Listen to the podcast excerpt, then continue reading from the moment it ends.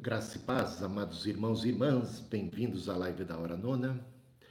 E dando sequência ao estudo do livro de Apocalipse, ontem vimos uma introdução às sete cartas, um panorama geral, né? Fizemos assim uma abordagem muito mais ampla. Hoje começaremos a analisar carta por carta, né? Começando então pela carta de nosso Senhor Jesus Cristo à igreja de Éfeso. Então, Bíblias abertas, Apocalipse capítulo 2, assim diz o texto. Ao anjo da igreja em Éfeso, escreva: Estas coisas diz aquele que conserva na mão direita sete estrelas e que anda no meio dos candelabros de ouro. Então, ao anjo da igreja em Éfeso, escreva estas coisas diz, lembrando daquelas daquela maneira como Deus se reportava através dos profetas do Antigo Testamento, coisa que nós vimos ali, né? Assim diz o Senhor, assim diz o Senhor dos exércitos. Da mesma maneira começa aqui nosso Senhor Jesus Cristo, né? Se pronunciando estas coisas, diz aquele, o Senhor Todo-Poderoso, aquele que é, que era e que vir, assim se apresenta nosso Senhor Jesus Cristo, e ele é quem conserva na mão direita as sete estrelas, representando aí a igreja, né? ele tem a igreja, ele tem a liderança da igreja, ele tem ah, o cuidado pela igreja, que conserva na igreja na mão direita sete estrelas e que anda no meio dos candelabros, ou seja, um Senhor que passeia e que é visto já no capítulo 1 como estando entre os candelabros, tá? E como ele passeia, ele que tem olhos de lince, digamos assim, ele que tem olhos de fogo, ele vê, ele enxerga, ele discerne, e aqui no versículo 2 a gente já, já lê: Conheço as obras que você realiza conheço. Então, ele conhece, para bem ou para mal, ele conhece tudo. Conhece o que você faz de positivo, o que você faz de errado. Conhece a igreja por, pela frente, pela face, pelas costas, por fora, por dentro, passado, presente, futuro, tudo sabe. Conhece as obras que você realiza, tanto o seu esforço, ele percebe, ele tem, ele dá uma, ele tem uma dimensão do esforço, né? É, do empenho, da dedicação, como também a perseverança, capacidade de resistir às tentações, às provações, manter posição.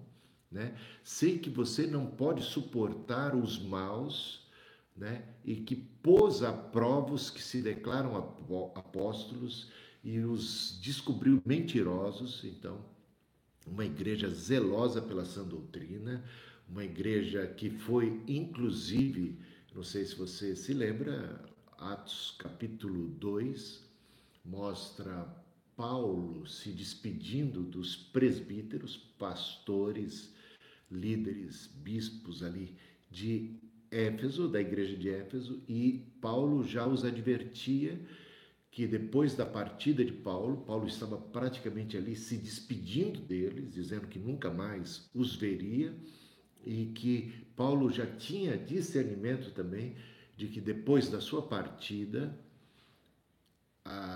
haveria o surgimento de hereges. Muitos hereges, inclusive saindo ali do meio deles. Então, uma tristeza, os, os hereges que brotariam e que viriam, e que muitos deles, inclusive do próprio contexto da igreja local. E Paulo adverte para o perigo, para o risco que a igreja estava correndo. Parece que, quanto a isso, a igreja se portou muito bem. Já temos aqui essa carta sendo escrita muito tempo depois da morte de Paulo. Aí é aquele, aquele velho, voltamos àquela questão: se a carta, se o livro de Apocalipse foi escrito nos dias de Nero, ou se ele foi escrito nos dias de Domiciano. Né? Então, levando em consideração que seja nos dias de Domiciano, décadas depois. Se foi nos dias de Nero, então muito pouco tempo depois.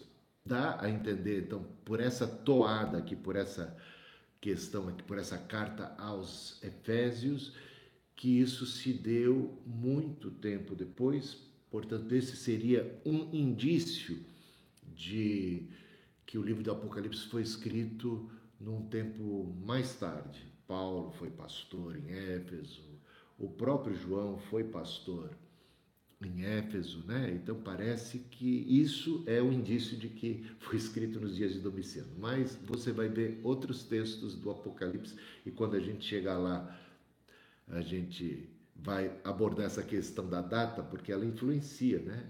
Então dá a entender aqui que isso é escrito já, uh, digamos, nos dias de Domiciano, né? Do, do imperador não Nero, mas do imperador Domiciano.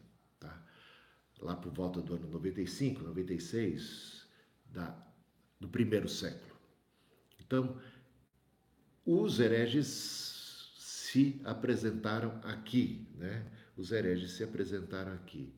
Veja só, sei que você não pode suportar os maus, os maus obreiros. Não é suport, não pode suportar no sentido da é, de você é uma pessoa, digamos assim, chata. Não é isso. É uma pessoa criteriosa, com líderes que são maus obreiros, com líderes que não têm caráter, com líderes que não têm sã doutrina. Então, uma atitude de examinar devidamente, com cuidado, e eles são aqui elogiados por colocarem à prova esses que se apresentam como profetas, que se apresentam como pastores, como apóstolos e que de fato são obreiros fraudulentos, né? Então isso estava acontecendo. Só para localizar, a igreja de Éfeso é localizada na, naquela que é a cidade, né? A cidade de Éfeso era mais importante né, naqueles dias na Ásia Menor. Era a cidade mais importante. Era ali que também que acontecia o culto a Diana, a Diana, grande deusa daquela época, um templo famosíssimo, importantíssimo do culto a Diana, né? que era também considerado uma das sete maravilhas do mundo, né? um dos centros também do culto ao imperador, e ali se dava muita perseguição à igreja, né? Então a igreja que está sendo elogiada por resistir à pressão, por resistir também a, a toda a idolatria que estava sendo ali é, semeada e o impacto, a pressão, né? E também a imoralidade por ser uma grande cidade e toda sedução, né?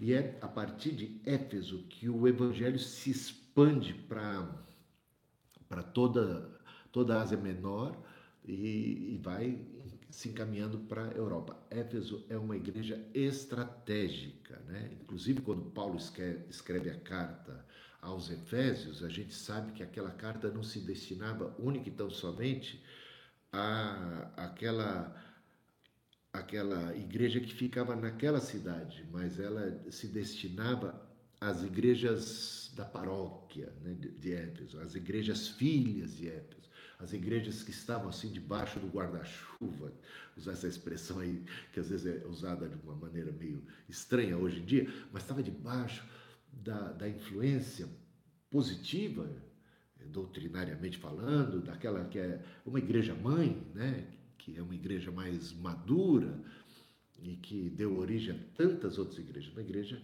que foi zelosa na na evangelização e também na doutrina. Então, aqui é elogiada a igreja de cara.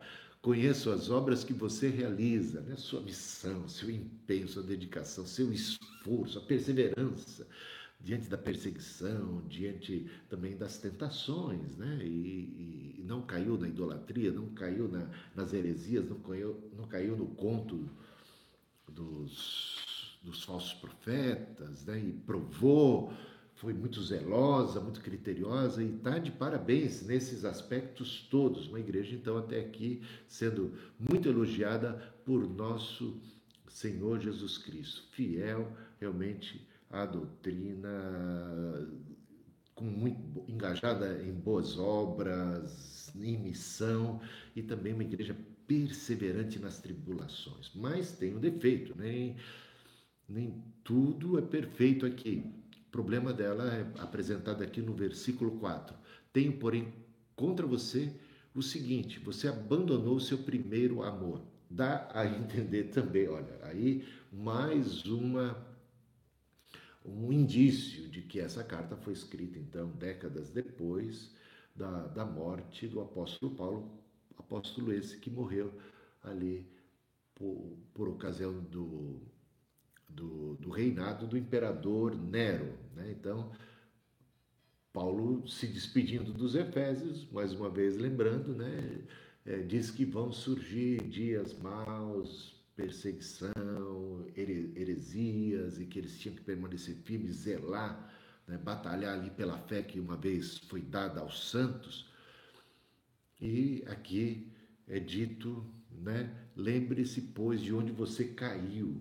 Então dá a ideia de que tempos, anos, um período mais longo de tempo se passou desde a morte de Paulo, né? Quando a igreja ainda era muito viva, muito forte, muito veja pela própria carta né, que Paulo escreveu aos Efésios e esse período agora. A igreja continua é, sendo uma igreja elogiada em muitos aspectos, mas tem um defeito grave, que ela abandonou o primeiro amor, a sua paixão inicial. Então ela continua zelosa pela doutrina, mas ela se esfriou no espírito, se esfriou na comunhão. Ela não tem mais aquela, aquele mesmo amor. Ela continua fazendo coisas certas, mas a motivação agora não é a mais pura possível. Né? Então, uma igreja que pode, e acontece, será que não acontece nos dias de hoje, encontrarmos igrejas que são zelosas na doutrina e até trabalham bastante também, mas que de repente não tem o mesmo fervor espiritual, não tem a mesma paixão, perdeu, esvaziou-se o amor. Então ela precisa recuperar, ela precisa se lembrar onde caiu. Ué, onde foi que eu errei, né? Volta lá atrás, veja se existe um divisor de águas, se existe um momento em que você começou a se distanciar do Senhor. Né? Um distanciamento aqui espiritual. O relacionamento foi esfriando. Então, pode talvez pensar num relacionamento de amor entre duas pessoas que começou tão bem que tinha um, digamos assim, uma fé, né? uma paixão, um amor, sabe? Mas passa-se a lua de mel, passa-se os primeiros anos e de repente a rotina, continua se fazendo coisas corretas, mas sem o mesmo calor humano, digamos assim, sem o mesmo afeto, sem a mesma ternura. Isso aí, então, é um sinal de que o amor começou a esfriar-se, né? Então, e, e, e o Senhor está se queixando disso, né? O que Deus mais quer, em primeiro, primeiro lugar, é que nós o amemos sobre todas as coisas. Não é que a gente simplesmente faça o que é certo, mas que a gente faça com amor, com a, pela razão, pelas motivações corretas, que o nosso coração esteja ligado ao dele, tá? Então, ele busca verdadeiros adoradores que o amem, que o adorem em espírito, em verdade, não apenas numa ação pro forma, mantendo as coisas em, em ordem. E a gente sabe que tem casamentos, infelizmente, que aparentemente as coisas estão em ordem. Quem olha por fora vê, poxa, se tratam bem, né? são respeitosos um com o outro, fazem o que devem, cumprem as suas obrigações. Parece que essa igreja de Éfeso aqui cumpre as suas obrigações, mas está faltando ternura, está faltando aquele amor, está faltando aquele carinho, está faltando aquela liga né, que é, é que um dia os levou a se unirem. Então, é, ele se queixa. Onde é que foi parar o primeiro amor? Aquele romance, aquele, aquele amor, aquela, aquela coisa realmente de coração, né? Então, aqui o defeito da igreja sendo apresentado. Abandonou, esfriou, distanciou-se do primeiro amor, então a coisa agora está um tanto rotineira, pro forma, e não é para ser desse jeito, tá bom? Então lembre-se, pois, de onde você caiu, arrependa-se e volte. Né? Arrependa-se e volte à prática das primeiras obras.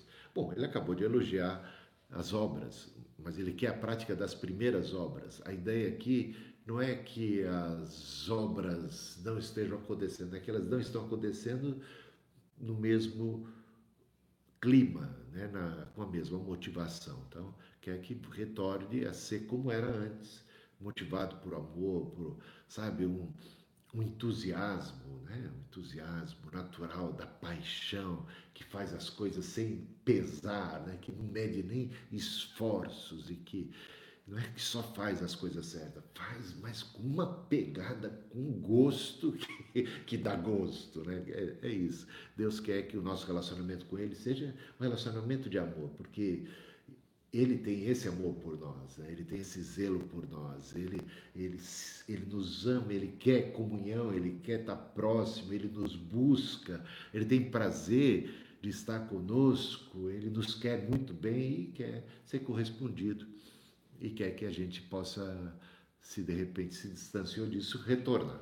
Então, já falamos o suficiente a esse respeito, né? Se você não se arrepender, aí tem uma ameaça, né?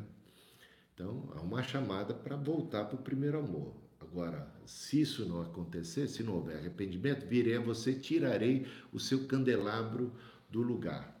Eu falei bastante ontem, não vou voltar aqui a repetir. Quem quiser saber mais a esse respeito, na aula de ontem eu trabalhei a questão da, do, do perigo da apostasia, né? de de repente esse afastamento, se não for curado, se esse distanciamento do amor não for curado, ele tende a se tornar um, uma verdadeira barreira. A gente de repente se vê completamente apartado de Deus.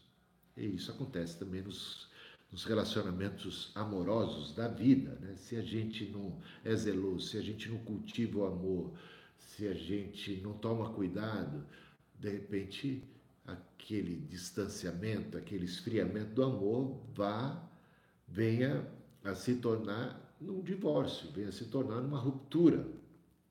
Se ele não for devidamente tra tratado, vai acabar conduzindo a gente a, a, a ver que a gente só está ali vai ser uma espécie, usando aqui o linguajar popular, né? uma missa de corpo presente. A alma já se foi, né? Então, então ali, mas não tem mais nada em comum.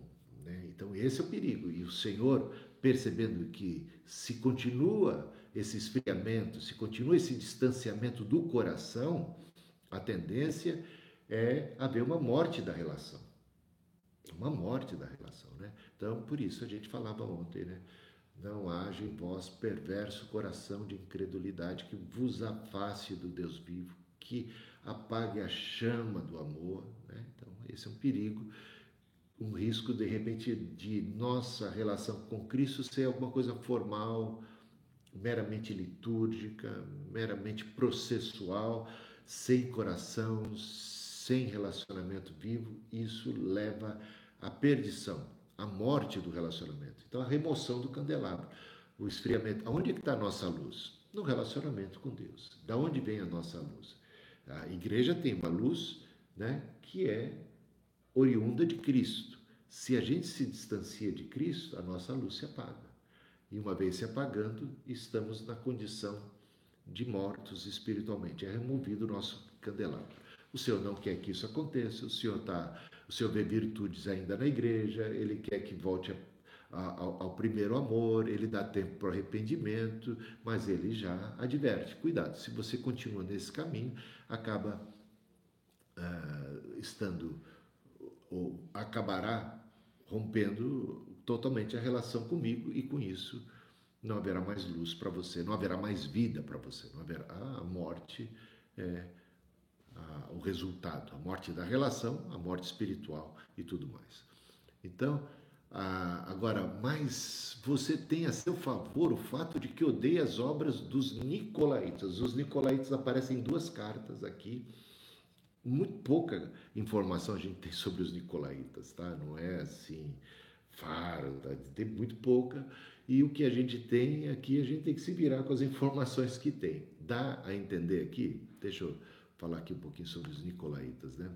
Dá a entender aqui que eles defendiam a participação no culto pagão e também em práticas imorais, que eles eram libertinos, que eles eram mais liberais.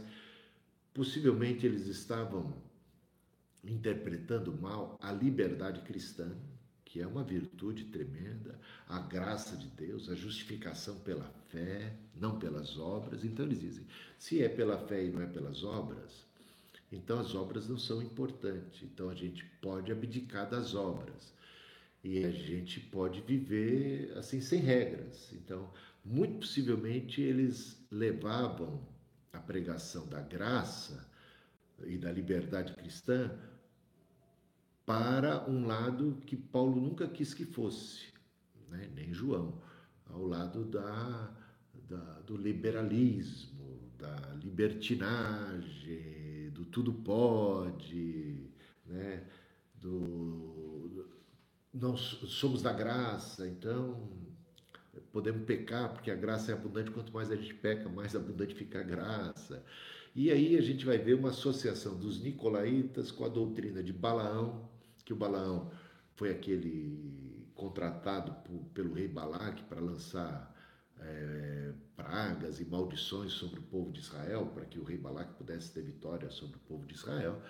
E o, o Balaão ficou balançado com a, as riquezas, as ofertas, então Balaão vai se mostrar no, no, ao longo da história, né, daquilo que a gente aprende ali sobre Balaão, que ele era um mercenário, que ele era um profeta que se corrompia. Ainda que fosse um profeta de Deus a princípio, ele deixou-se corromper pela riqueza, pela glória, pelos tesouros, pela fama, pelas coisas desse mundo. Como muita gente, infelizmente, cai, né? muitos obreiros que às vezes começam bem, acabam incorrendo em erros, sendo seduzidos então, e ele ensinou o rei Balaque a lançar tropeços aos filhos de Israel e dizer assim: não dá para a gente simplesmente vir aqui e, e, lançar praga, maldição, não é desse jeito. E ele disse: mas se levar, se os seduzirmos,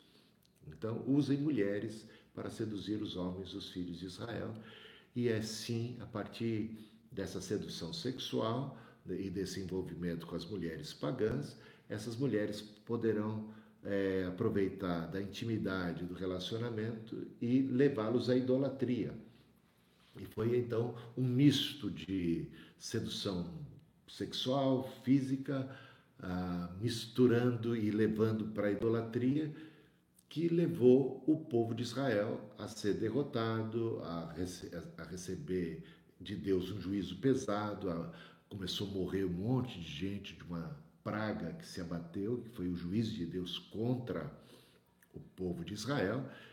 E, e, aí tem todo aquele episódio, né, de que para por misericórdia Deus pede que Moisés levante uma uma estaca prenda ali uma serpente de bronze e quem olhasse para ela seria então curado daquele daquela peste, daquela praga. Bom, só para contar para vocês um pouco, porque vai aparecer aqui mais adiante a figura do Balaque, relacionada à doutrina desses nicolaítas e também de Jezabel. Como a gente sabe que as sete cartas do Apocalipse foram escritas é, num contexto da Ásia Menor, onde elas têm muita relação entre uma e outra, são igrejas irmãs, vivendo situações muito parecidas, e também as tentações, as provações, as heresias também eram comuns, tanto numa como em outra, tá? Então, é muito possível que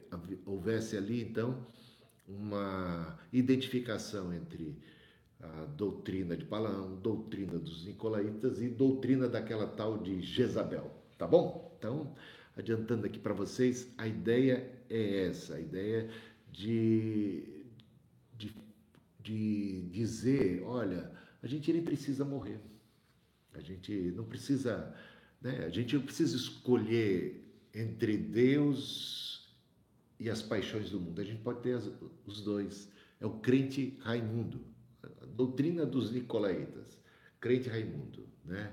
Um pé na igreja, outro no mundo. É, para quem não sabia essa infame piadinha, é, sabe? Aquele, aquele crente que está em cima do muro, que faz que é condescendente com o pecado, que ama Deus, mas ama o mundo, que, que quer o melhor né, da terra e do céu, e que ama a Deus e as riquezas, e os prazeres e as coisas desse mundo, e que não quer, se tiver que fazer uma opção entre um e outro, ele, ele quer abraçar os dois, né? ele não quer fazer uma opção, né? ele não nega a si mesmo. Então, esse é um, um risco muito grande e por isso havia também um, um, um esfriamento espiritual, né?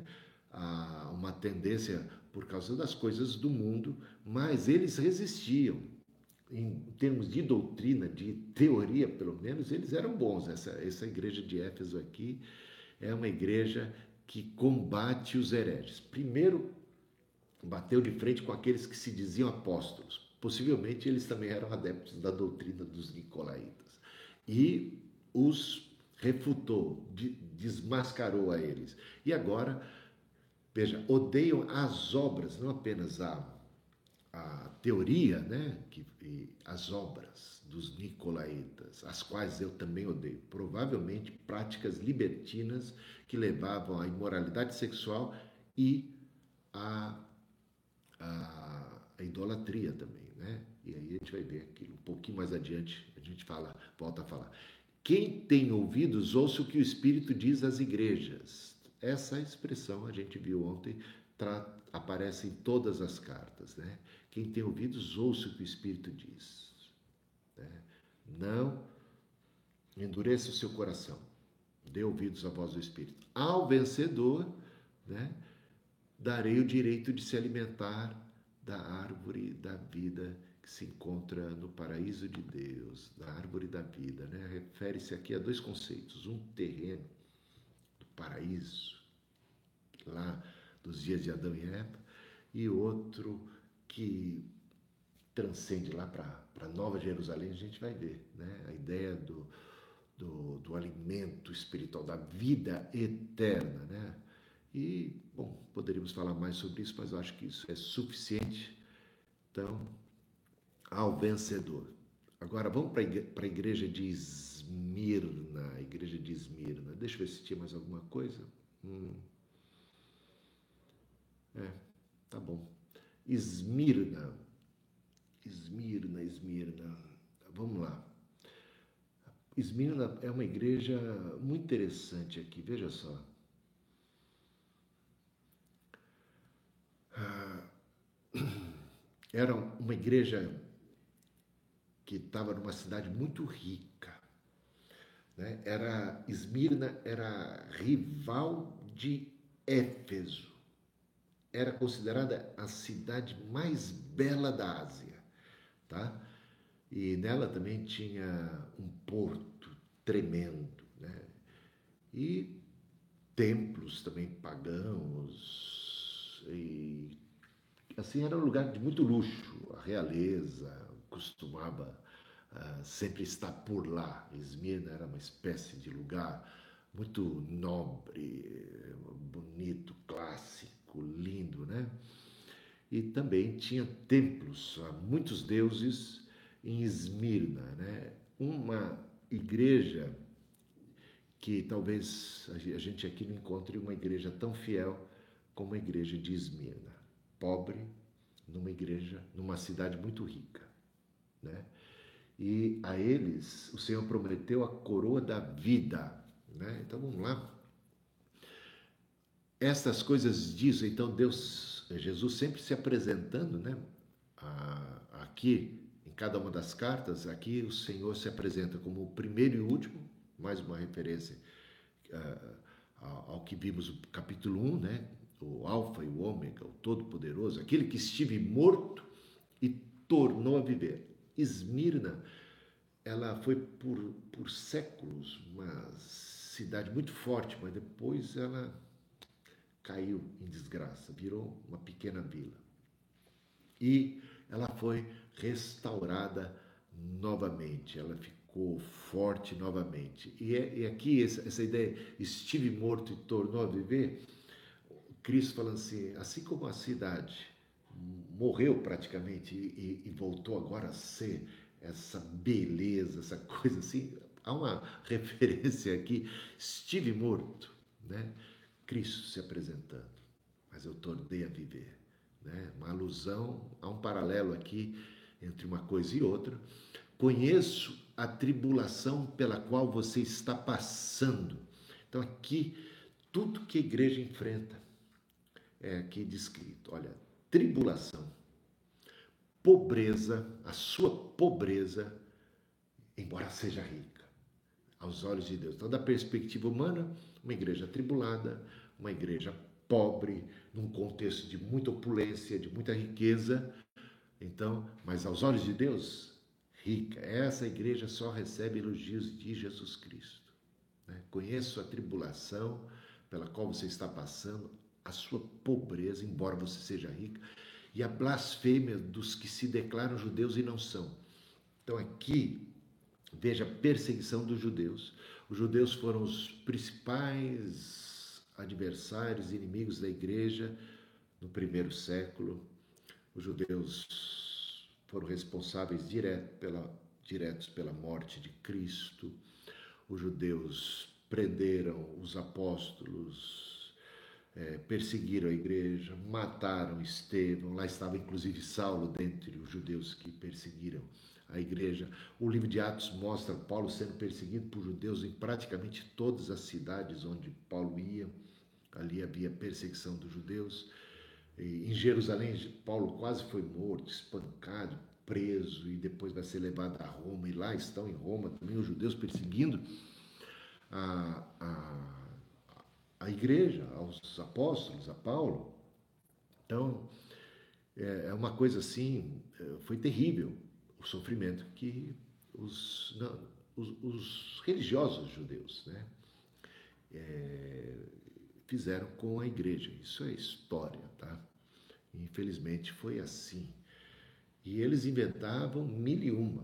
Né? Eles diziam, bom, lembra das mentiras que eles inventaram para crucificar Jesus. Jesus não guarda o sábado, Jesus não obedece à lei, Jesus blasfema. E, e eles agora, é dito aqui que estão blasfemando contra Cristo, blasfemando contra Deus, contra Cristo e perseguindo os cristãos. Eles diziam que os cristãos eram canibais por causa da ceia. Por causa da ceia, né? Então, alguém, um infiltrado, judeu foi lá e percebeu que eles estavam celebrando uma refeição e comendo o corpo de alguém, né? o corpo de Cristo, pronto. Aí falaram, eles são canibais, e também os irmãos amam os irmãos uns aos outros, a festa do amor, então dava a ideia de que havia bacanal, bacanal, né? levava a coisa para o lado sexual quando não tinha nada a ver com isso. Então, várias, várias acusações, né? é, contra os cristãos e contra Cristo, e nesse sentido eles blasfemavam. Agora é dito aqui: se declaram judeus e não são, porque o verdadeiro judeu é aquele que dá ouvidos à voz de Deus, é aquele que é fiel às Escrituras. Nos dias do Antigo Testamento também tinha essa de judeu nominal e judeu real, judeu de fato e de verdade. Havia aquilo que a gente é, vê no Antigo Testamento, nos dias do Antigo Testamento, denominado como o remanescente de Israel. Nos dias de Elias, por exemplo, ah, o povo como um todo adorava a Baal. uh, o rei, Acabe, Jezabel, o culto a Baal era um culto oficial do povo. Só sete mil judeus não se dobraram diante de Baal. Só sete mil, então, estavam na categoria de verdadeiro Israel, ou de verdadeiro judeu. Então, isso era uma realidade nos dias do Antigo Testamento, né? Razão porque o povo pereceu no deserto, toda uma geração, por causa da infidelidade.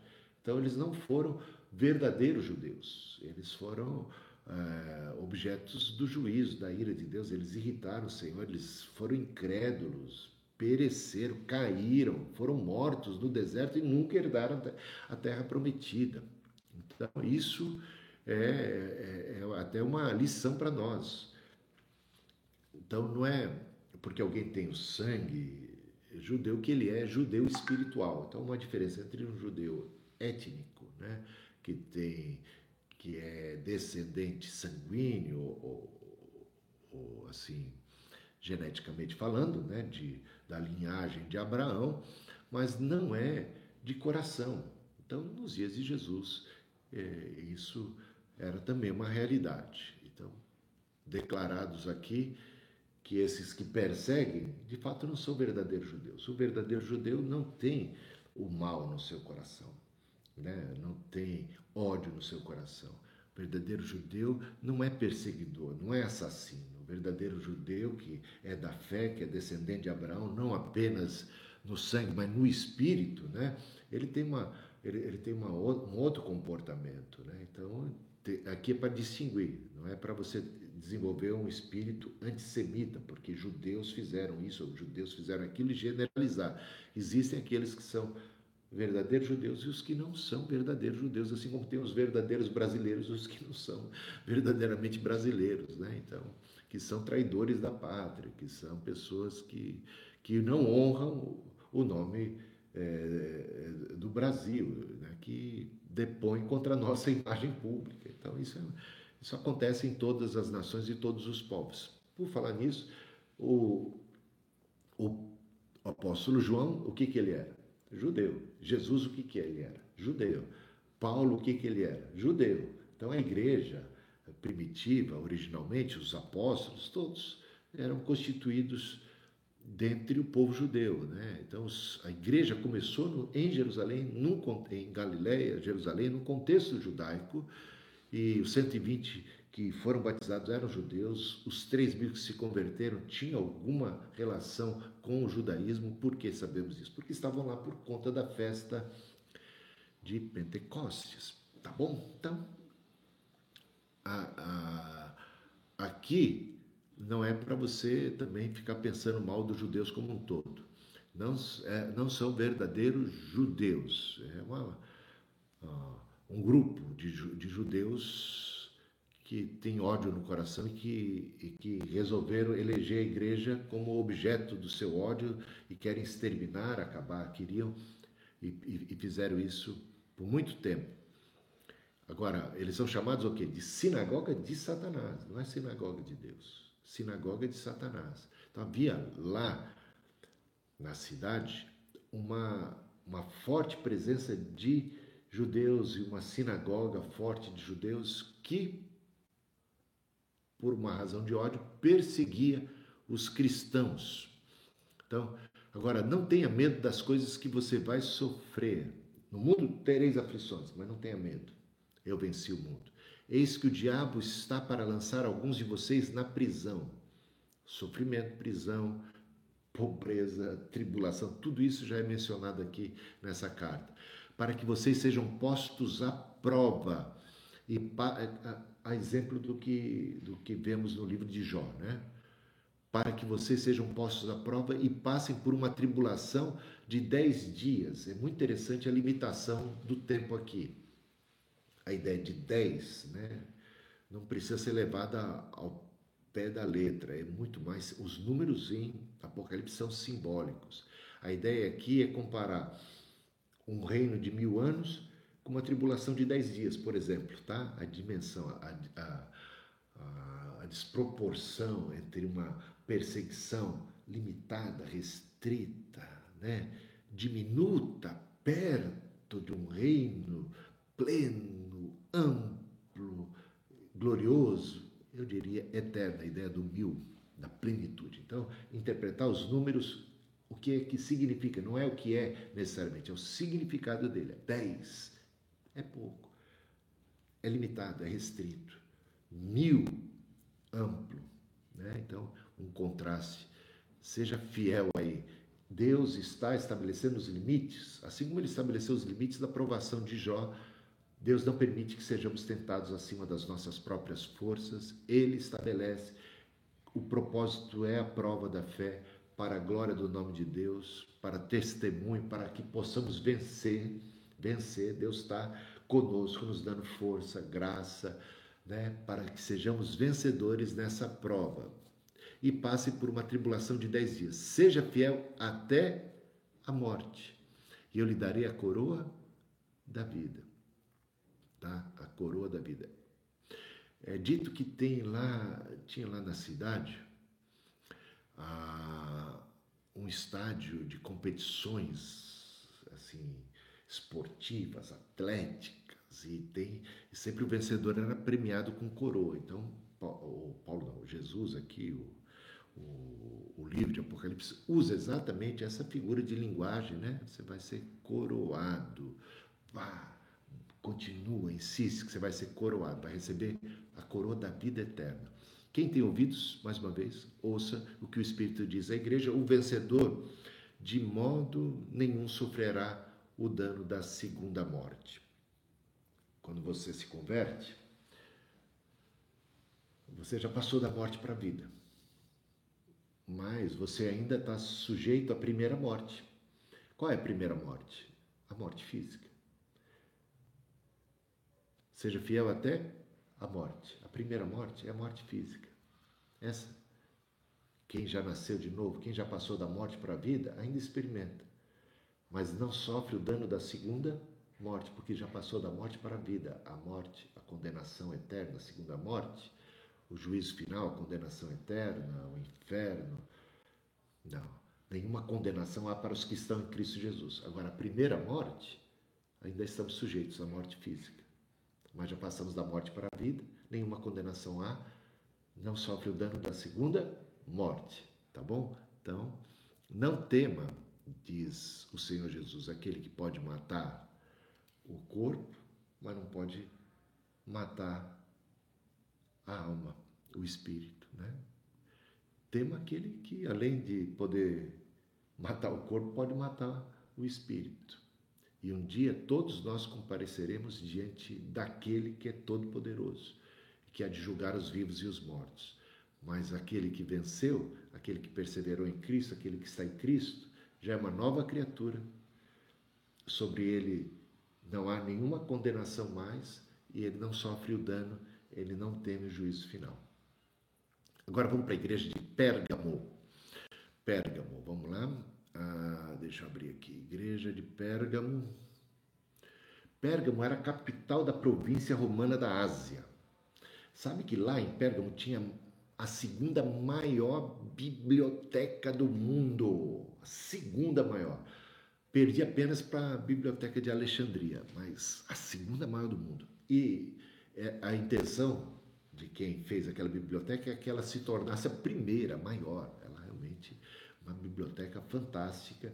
E de lá, é, de Pérgamo, né, do nome Pérgamo, que vem o que hoje nós chamamos de pergaminhos. É derivado, a palavra pergaminho é derivado da palavra Pérgamo, dessa cidade, derivado por causa da cultura, né? então um ambiente de, é, cultural muito grande. Pérgamo, então, era a capital da província da Ásia Menor. Éfeso era a mais importante cidade, mas a capital era Pérgamo, né? Era Pérgamo. E era ali que tinha o famoso grande templo de Zeus, acima ali da Acrópole, que tinha muitos templos e, e panteões romanos, gregos, é uma confusão de deuses ali, mas acima de todos tinha um grande templo a Zeus, que era também considerada uma das sete maravilhas do mundo antigo. Hein? E vocês já ouviram falar de Esculápio, Esculápio, tá? É o Deus serpente das curas. Qual é o símbolo da medicina hoje? Não é uma serpente, né? Vem do Esculápio. É da, dali, é da ideia que ele era o Deus da cura, o Deus da cura. Inclusive, ele tinha o título de Salvador, Salvador. Então, o centro asiático do culto ao imperador também era em Pérgamo. Pérgamo não era para capital, mais uma vez falando capital da província da Ásia. Ela foi capital da Ásia antiga já no passado e no tempo romano também, tá? É muito importante. No ano 29 a.C. foi construído em Pérgamo o primeiro templo a um imperador vivo. Gente, é um lugar de culto religioso, é um centro quase do culto ao imperador, do culto a Zeus, do culto a Esculápio, né? Então, é um negócio de idolatria tremenda. O centro idolátrico do mundo parece ser realmente a cidade de Pérgamo. E não é à toa, né? Então, o culto a César ali, e não é à toa que é dito aqui nessa carta que lá está o trono de Satanás, né?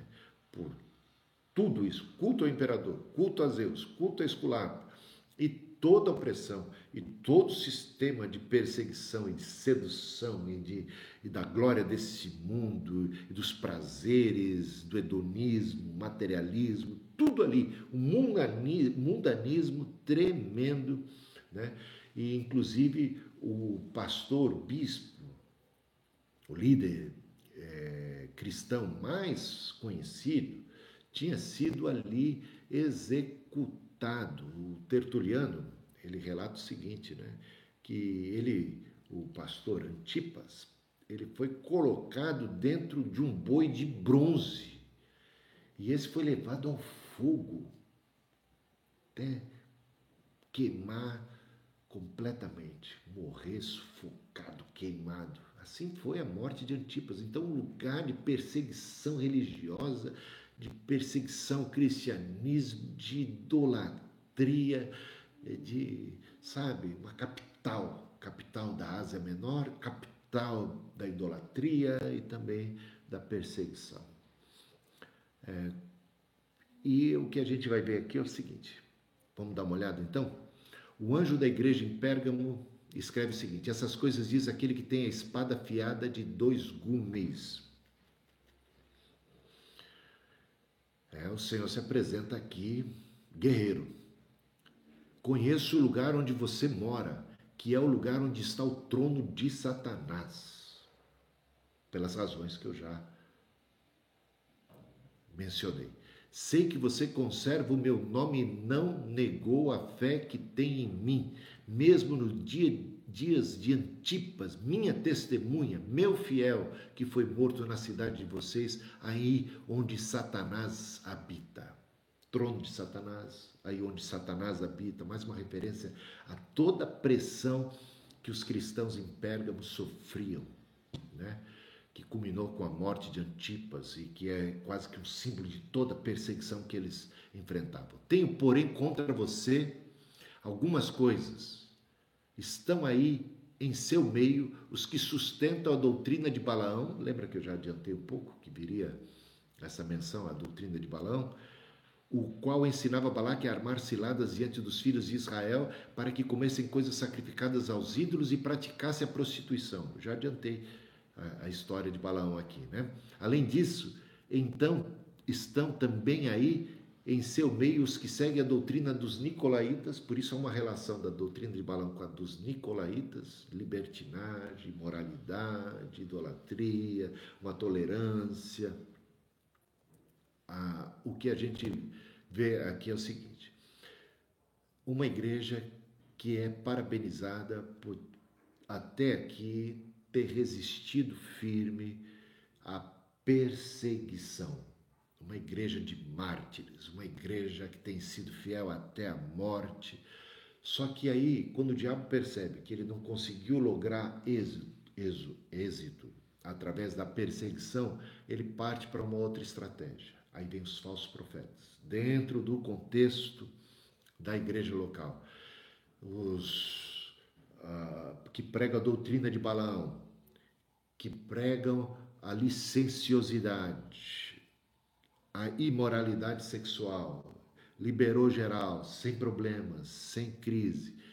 E, e, pode comer carne sacrificada aos ídolos, pode pactuar, pode, sabe, não tem nenhum problema, a gente adora a Deus mesmo, então a gente vai lá e adora um ídolo ali só para cumprir uma proforma e para não ser prejudicado, né? Então, é, era o que estava sendo ensinado, a doutrina então dos nicolaítas, sabe, do apego às coisas materiais, aos prazeres dessa vida, ter o, do bom e do melhor nessa existência, sem abdicar de nada e, e comprometendo, inclusive, a moral, os bons costumes e tudo mais. Então, o diabo apelou para esse desvio doutrinário que leva à libertinagem. Né? Portanto, arrependa-se, senão irei até aí sem demora e lutarei contra eles com a espada da minha boca. Então, o Senhor está fazendo uma grave ameaça aqui, né? Chamando ao arrependimento é sempre é, isso que a gente encontra aqui, uma chamada ao arrependimento, uma oportunidade de. Ele, ele não vem para condenar, o Senhor vem para salvar, e ele dá oportunidade para que haja o arrependimento. Agora, se não der ouvidos, aí a, a condenação é inevitável. Quem tem ouvidos, ouça o que o Espírito diz à igreja, às igrejas: ao vencedor darei do maná escondido. Essa história do maná escondido aqui ah, o maná foi o sustento do povo durante aqueles 40 anos de peregrinação no deserto. Depois, né, já nos dias de Josué, já eles estavam entrando já na terra prometida, não seria mais necessário o maná. Mas o Josué, orientado por Deus, pega o maná, coloca em vasos, e esses vasos são agora um testemunho.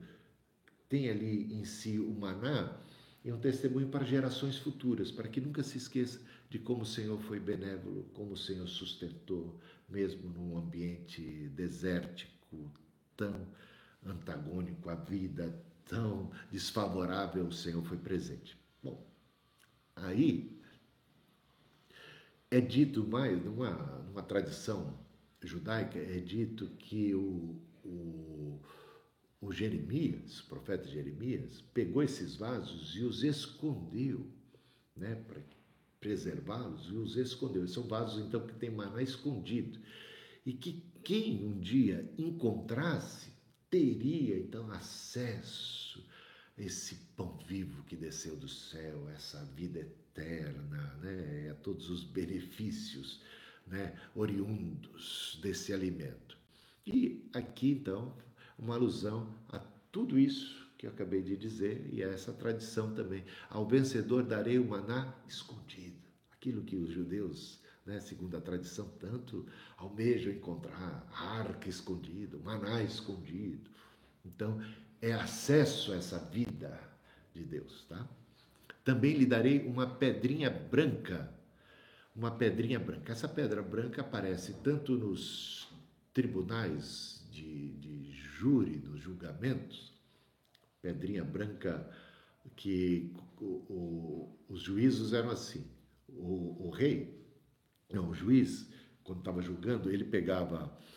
Então era assim, cada, cada jurado, né, colocava ali a sua, a sua pedra, ou negra ou branca. Se fosse branca, estava absolvendo, se fosse negra, estava condenando. Então, uma pedrinha branca era sempre um sinal de absolvição. E também pedras brancas eram ah, com nome escrito, coisa assim, era também um passe, era como um ingresso para, os grandes eventos festivos. Então, dá a ideia de, de ser uma pedrinha branca, um passe de entrada no céu, né? E com um novo nome escrito que ninguém conhece, só Deus e você um dia saberá. Então, essa coisa toda prometida aqui. Vamos para a igreja de Tiatira. A igreja de Tiatira é uma igreja, é a última igreja aqui do capítulo 2, né? A quarta igreja, então, sendo aqui tratada, é a maior de todas as cartas em conteúdo. Ela é dirigida à igreja menos importante de todas. Se a gente viu lá a igreja, a igreja de Pérgamo como uma igreja cheia de virtude, né? Aqui a gente tem uma igreja da pá virada, né? Veja só. Ela, a, a cidade de Tiatira, ela não era uma uma cidade, assim, um centro político e nem religioso, né? mas ela tinha uma importância comercial muito grande. E lá tinha aqueles grêmios, é, sabe, aqueles é, tipo Rotary Club, um negócio meio assim, sabe, de onde as pessoas iam, então ali eles se conheciam e ali também havia as transações, é, eram lugares de banquete, de comida e também de prazeres. E não tinha como uma pessoa ser bem-sucedida se não fizesse parte desses clubes, desses grêmios recreativos, sociais, de convivência.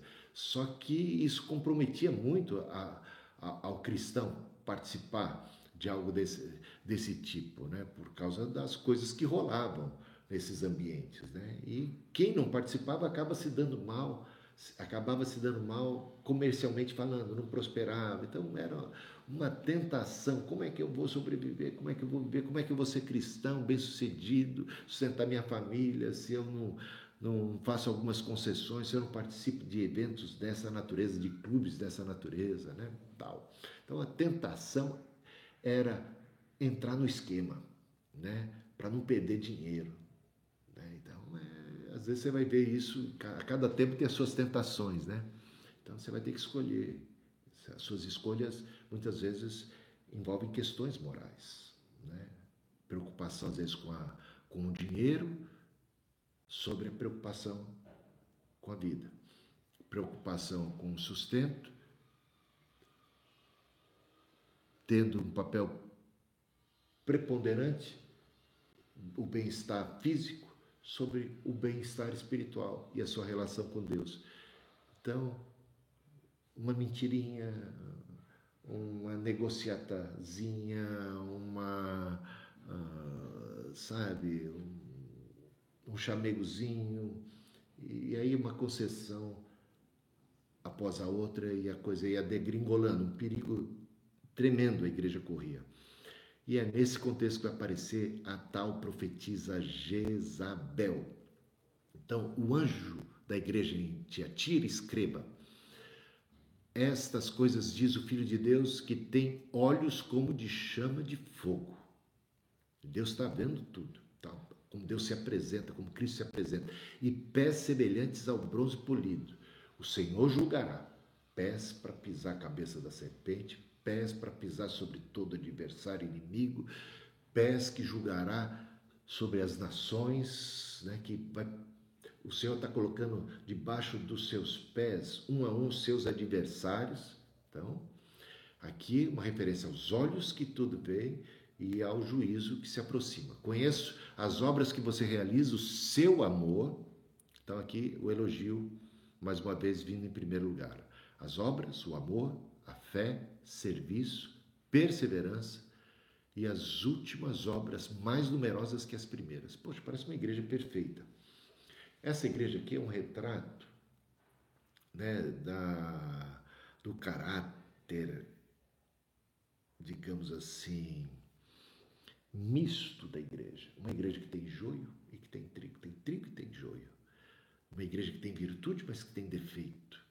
Uma igreja que tem gente de fé, que tem muita coisa boa acontecendo, mas tem muita carnalidade e muita coisa ruim também ao mesmo tempo. Uma igreja que não é homogênea é uma igreja heterogênea, é uma igreja complexa, é uma igreja difícil até de discernir e de, e de rotular, porque é, às vezes a gente não faz jus se começar só rotular com, com rótulos positivos e não vai fazer jus também se rotular com, com rótulos negativos, porque porque ela tem virtudes, mas ela também tem defeitos. Então conheça as obras: amor, fé, serviço, perseverança. E as últimas obras ainda mais numerosas que as primeiras. Tenho, porém, contra você o fato de você tolerar. Gente, não é apenas a prática do mal, não é apenas a prática da heresia, a tolerância, né? É fazer vistas grossas, é ser conivente, é, sabe, é deixar para lá, é, é não batalhar pela fé uma vez dada aos santos. Então, a tolerância com práticas ruins, nocivas, é, é ficar de boca calada, é não se pronunciar, sabe? Então, tem o silêncio, né? Como é, como é dita a frase né? tão conhecida que o que mais assusta muitas vezes não é não é o que os maus estão fazendo, mas é o silêncio dos bons, a tolerância. Né? Onde é que estão os bons? O que assusta não é naquele dia ter uma multidão gritando crucifica o crucifico, é o silêncio dos discípulos. Onde estão aqueles que diziam bem-vindo? Bem-aventurado, né?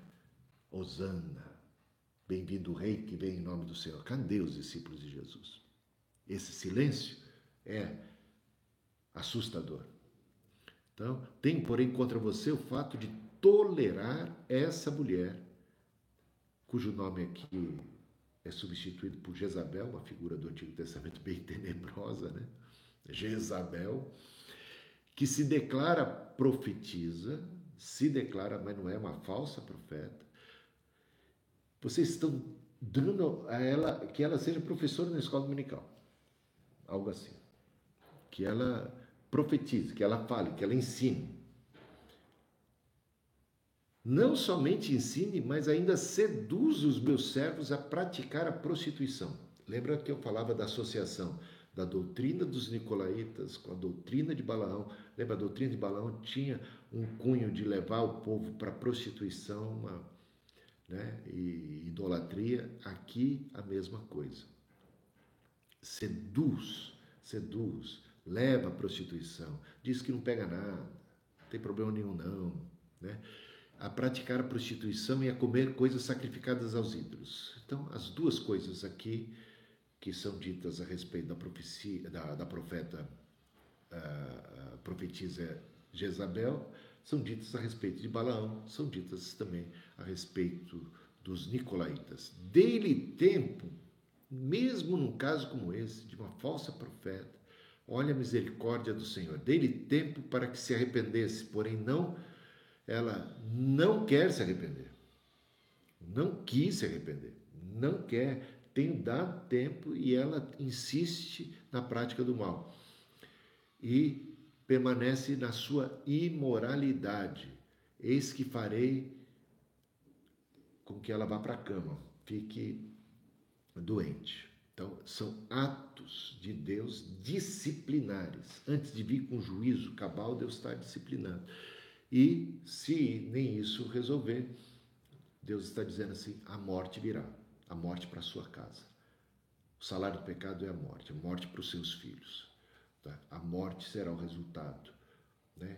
Quem insistir, veja, misericórdia, dando tempo, uma falsa profetisa se arrepender, mas não querendo, Deus vai dar mais um outro sinal, vai, vai disciplinar por amor, porque quer resgatar. Não dando ouvidos, a consequência do pecado é a morte. Eis que farei com que fique acamada e trarei grande tribulação aos que com ela adulteram, já extensiva a todos os que vão para a imoralidade, caso não se arrependam das obras que ela incita. Então, a morte para os filhos e todos com isso saberão que o Senhor sonda mentes e corações, por isso ele é apresentado com aqueles olhos de fogo, e retribuirei a cada um segundo as suas obras os pés aqui, né? Olhos e pés aqui em sintonia. Vou retribuir. Deus vai acabar no final pegando pesado contra o mal, julgando, sentenciando. Digo, porém, aos demais de Tiatira, a todos aqueles que não seguem essa doutrina e que não conhecem e que não conheceram como eles dizem as coisas profundas de Satanás. Para para pensar um negócio desse. O que a mulher ensinava é que para vencer Satanás, você tem que conhecer Satanás. Então, ela era especialista nos mistérios de Satanás. Então, ela conheceu Satanás. Então ela é aquela que diz: olha, a gente tem que conhecer uma, o maligno. É que nem se a gente tiver uma guerra, a gente tem que conhecer suas artimanhas. Então, vamos estudar sobre Satanás? Vamos aprender sobre Satanás? Vamos nos especializar em Satanás? Mas não era apenas um conhecimento teórico. Vamos conhecer a sua malignidade? Vamos conhecer o mal? Vamos conhecer o pecado? Vamos pecar. Então ela propunha que se pecasse. Ela propunha que se conhecesse Satanás como que pactuando com ele, para depois poder vencê-lo. Olha que loucura! É isso que está aqui, né? Olha, digo, porém, aos demais de Tiatira, a todos aqueles que não seguem essa doutrina e que não conhecem, e que não conheceram, como eles dizem, as coisas profundas de Satanás, não porei outra carga sobre vocês, tão somente conservem o que vocês têm até que eu venha. Você sabe que tem uma ala de batalha espiritual hoje que ensina exatamente que a gente tem que se especializar em Satanás, conhecer Satanás, conhecer o nome dos demônios, saber como é que está, sabe, saber quais são seus, seus, seus esquemas, seus ardis para poder, né? Então, pelo jeito, parabéns para aqueles que não conhecem. Não precisam, precisam conhecer a Deus, né? E veja só a promessa: ao vencedor que guardar até o fim as minhas obras, eu lhe darei autoridade sobre as nações, e com cetro de ferro governará e as reduzirá a pedaços, como se fossem objetos de barro. Nós participaremos do juízo. No dia do juízo final, os servos do Senhor julgarão, né? estarão ali julgando. Assim como também eu recebi a autoridade de meu Pai e lhe darei ainda a estrela da manhã quem é a estrela da manhã? No livro de Apocalipse mesmo, Jesus, mais adiante, né, no versículo, deixa eu ver aqui. No capítulo 22, versículo 16, ele se revela: Eu sou a estrela da manhã. Então, em vez da gente, veja só, em vez da gente se preocupar em conhecer a Satanás, os mistérios de Satanás, Jesus parabeniza aqueles que não entraram nesse jogo e diz que eles vão conhecer os mistérios de Deus. Eu vou dar a estrela da manhã para vocês, tá? Os mistérios de Deus. Eu lhe darei ainda a estrela da manhã. Quem tem ouvidos, ouça o que o Espírito diz às igrejas. E com isso, encerramos aqui a quarta, né? A quarta carta de Jesus Cristo às igrejas. Amanhã, capítulo 3, veremos as três últimas cartas. Deixe aí as suas dúvidas, escreva que amanhã, no início, responderei. Se há dúvida, se há questões, então até amanhã quando daremos sequência ao estudo do Apocalipse, capítulo 3 amanhã, três cartas mais. E Deus abençoe. Até amanhã, se Deus quiser, tá bom? Com a graça do Senhor. Uma tarde abençoada, uma noite abençoada. Eu vejo vocês amanhã com a graça de Cristo. Ah, não, desculpa, amanhã não. Amanhã é sábado. Gente, eu sempre cometo esse, esse negócio da da pandemia faz com que todos os dias pareçam meio iguais para aqueles que, como eu, né, ficam mais confinados né, no confinamento. Segunda-feira, tá? Segunda-feira, desculpa aí o erro. Segunda-feira, se Deus quiser, um abençoado final de semana, na paz e na bênção do Senhor. Até segunda, se Deus quiser. Valeu, pessoal.